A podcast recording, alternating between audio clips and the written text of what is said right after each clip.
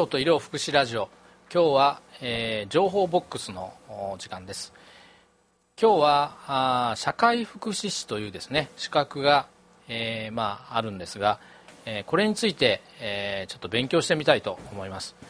今日スタジオにお越しいただいているのは京都府社会福祉協議会地域福祉ボランティア振興課の田村美里さんです。田村さんよろしくお願いします。よろしくお願いします。あの田村さんは社会福祉士ということなんですけども、はい、えー、まずですね、社会福祉士という資格が、まあ、国家資格ですね、はい、あるんですがこれはどんな資格なんでしょうか？はい、えー、社会福祉士というのは、えー、誰もが平等に質の高い福祉サービスを受けられるそういったことを目指して作られた国家資格ということになります。え、社会福祉士とはですね、え、行政機関の福祉の担当の窓口や、えー、様々な福祉施設、また民間企業などで、えー、ての利用者が適切なサービスを受けれるように相談援助にあたり、えー、皆さん市民の方々のですね、権利を守るソーシャルワーカーというあの国家資格これソーシャルワーカーというのが、えー、社会福祉士の総称というような形で思っていただけたらいいかなというふうに思います。なので、相談援助ということが社会福祉士のキーワードとなりますので、えー、社会福祉士が働く職場もですね、えー、いろんな職種がいて、様々な福祉の領域に、えー、及んでいるというような形になります。例えばですね、えー、高齢者、障害者、児童の社会福祉施設、また先ほども言いました行政機関などでの相談の仕事、また在宅の高齢者にサービスを行う場での、えー、コーディネートの仕事ですとか、また、あの、私が勤めております社会福祉協議会で、えー、その地域全体のですね、地域福祉の質を高めていくような仕事、そういった、えー、いろんな仕事がありまして、えー、活躍する場は多岐にわたっているんではないかなというふうに思います。はい、はい、ありがとうございます。はいあのまあ、ソーシャルワーカーっていうね、はい、英語がこの社会福祉士の総称になっているということなんですけども、はい、あの時々我々ケースワーカーという言葉も聞くんですけども、はいはい、これとは違うわけですね。そうですね、えー、ソーシャルワーカーという総称の中にケースワーカーがあるというようなイメージを持っていただけたらいいのかなと思うんですがケースワーカーというのが一般的にですね、えー、福祉事務所等で、えー、相談援助業務を行う方の総称となるんですけれどもイメージしてもらいやすいのは生活保護のえー、事務をなさっているような方とかですね、でまあ、児童相談所にいる方とかも、まあ、ケースワーカーと言ったりしますね。なので結論から言いますとその、まあ、行政で働いている方のことをこうケースワーカーとしてくくっているというような形になりますね。あと他にもですね、えー、病院で相談援助を担当する方をメディカルソーシャルワーカー MSW と呼んだり、えー、またその中でも精神科の相談担当をする方を、えー、精神科ソーシャルワーカー、え、フィジカルの P を取って PSW と呼んだりもしています。えー、仕事の方向性にですねいろいろ多少の違いはあっても、えー、福祉のことを中心にあのその利用者の方の生活を向上させるために相談に乗るという意味ではあのどの仕事、うん、どういう呼び方になってもそういった形ではあの目標としては同じということで意味は同じようになってくるのかなということを思います。また先ほど申しました精神科ソーシャルワーカー PSW の方あ PSW もあの社会福祉士と同じ国家資格になりまして、えー、精神保健福祉士というような形で、えー、呼ばれたりもしますね。あの介護福祉士というのもありますよね。はい、これはちょっとまた別のそうですね。介護福祉士も同じく国家資格になりますので、えー、社会福祉士、精神保健福祉士、介護福祉士と3つの国家資格があるというような形で思っていただけたらと思います。それぞれねあの特徴がある働く分野がね、ねはい、えー、スペシャルスペシャリストとして働くということですよね。はい、えー、スペシャリストになれてるかいえいえあれなんですけど、はい、あのー病院で入院してですね、はいはい、あのこう高齢者の方が、はい、退院するときに、うんうん、こうあのうまくこう在宅医療とか、うんうん、そういうところにあの行けるように相談される方、はい、いますよね、病院に。はいああいう方があのいわゆる医療ソーシャルワーカー医療ソーシャルワーカー MSW ということですね、えー、はい、在宅に戻られてからもあの病院と同じようにあの生活を続けていけるように自宅であの住み続けていけるようにということでいろんな社会資源ヘルパーさんとつないだりとか地域包括とつないだりっていうようなまた病院を新しい病院を紹介したりとかいうような形でですねいろんな社会資源とつないであのその利用者さんの生活を維持していくというような支援をする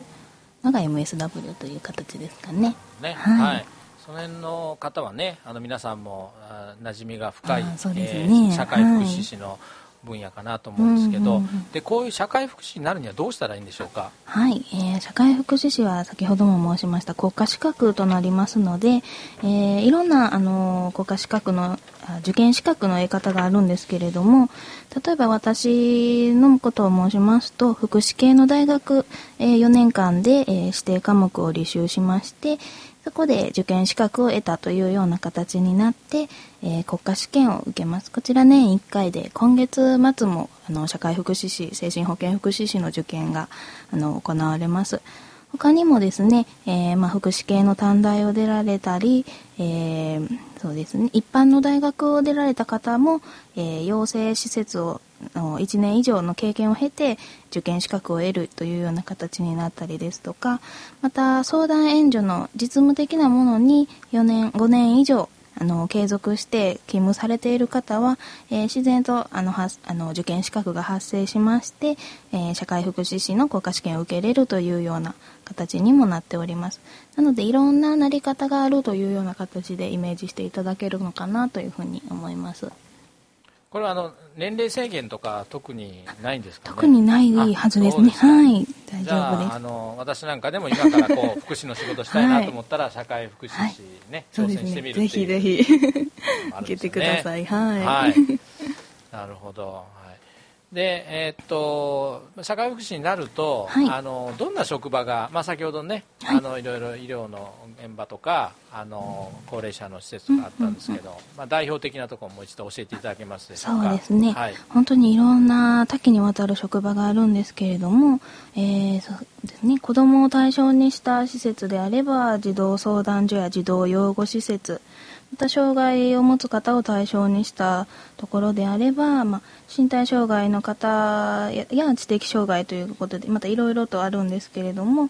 そういった形で、まあ、障害者の方の福祉ホームであったり受産施設等でも社会福祉士働いております。また一番イメージしやすいのはお年寄りの方を対象にということで特別養護老人ホームであったりそういった老犬の保健施設等ですかね。デイサービスとかでもあの働いていたりしますね。で私が勤めてます社会福祉協議会も、えー、一つ社会福祉士として働ける職場ということになります。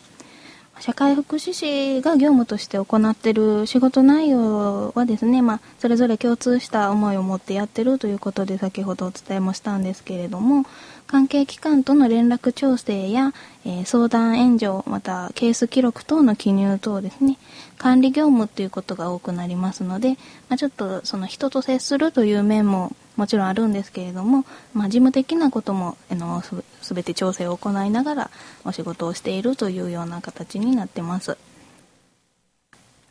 なるほど、はい、えー、もう本当に幅広い分野でね、ね仕事ができるということですよね。えー、総合相談というような形ですかね。相談援助の総合的に見させてもらうというような形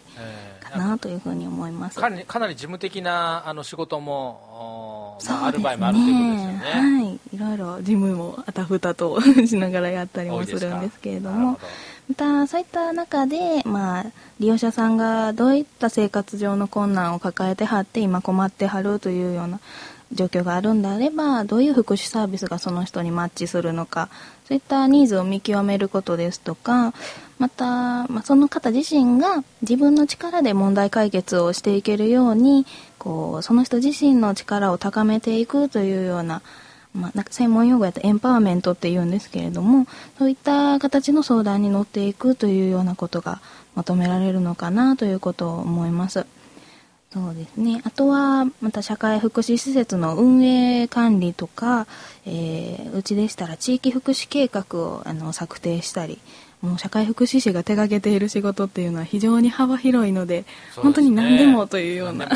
総合的な感じかなというふうに思います。はい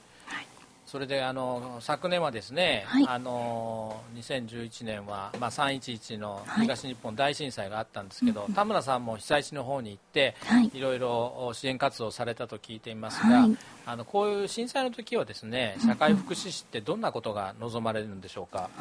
はい、えー、私あの社会福祉協議会の職員としてあの実際被災地にあの行かせてもらいましてえー、ボランティアさんと一緒にあの瓦礫撤去のお手伝いをしたりですとかあの現地の被災地の社会福祉協議会の運営の支援に当たったりというような感じで、えー、被災地にあったニーズに合わせて、えー、生かしてもらって活動をしたというような印象があります。もちろん社会福祉士の資格を生かしてということでしたらその現地被災地の施設であの援助に入ったりっていうことも多分いろいろあると思うんですけれども私はあの社会福祉協議会ということなので全全国に同じ組織があるのでそちらでまた手伝いさせてもらったような形ですね。はいまあ、そうすると、まああのえー、社会福祉士の資格を持った方は、まあ、社会福祉協会には、まあ、たくさんいらっしゃる。みんながみんなそうっていうわけでそうですね。取ったり取らなかったり いろいろいます、はい、最近は一応、あのみんな頑張って取るような傾向にはなってきてますね。はい。なるほどね、まあ、社会福祉協議会というのは、まあ、非常に被災地で、えー、重要な役割を果たしたということですよね、ありがとうございます、えー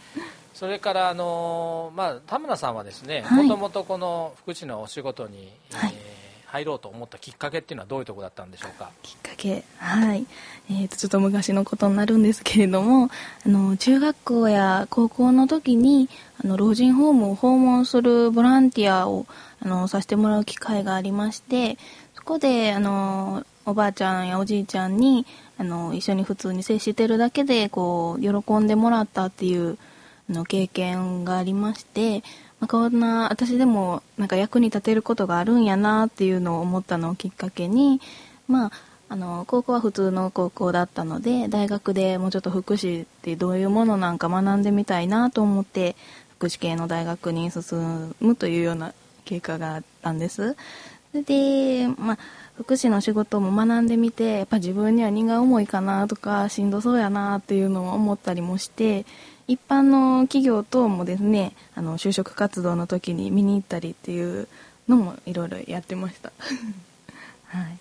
ね、そういう中であの今、社会福祉士として社会福祉協議会で働かれてるんですけど、はい、今、どんなやりがいがありますか？そうですね。やりがいいろんな人と出会えるということがやっぱり福祉の仕事の魅力かなということを思っててした相談に乗ったり援助したりということは、まあ、人間らしさうんその人のパーソナリティをいろいろ垣間見れることが多いのでそういった中で起きるハプニングとかまた喜びとかやあの楽しさっていうのはこの福祉士の仕事のやりがいにつながっているのじゃないかなということを思いますね。とっても魅力的なあの仕事だということですね。ありがとうございます。まあいろいろつながりができるということも福祉の仕事の魅力じゃないかなと思いますねはい、はい、皆さんどうでしょうか？社会福祉士に少し興味が出てきたでしょうか、えー、今日は社会福祉士について京都府社会福祉協議会地域福祉ボランティア振興課の田村美里さんにお聞きしました。田村さんありがとうございました。ありがとうございました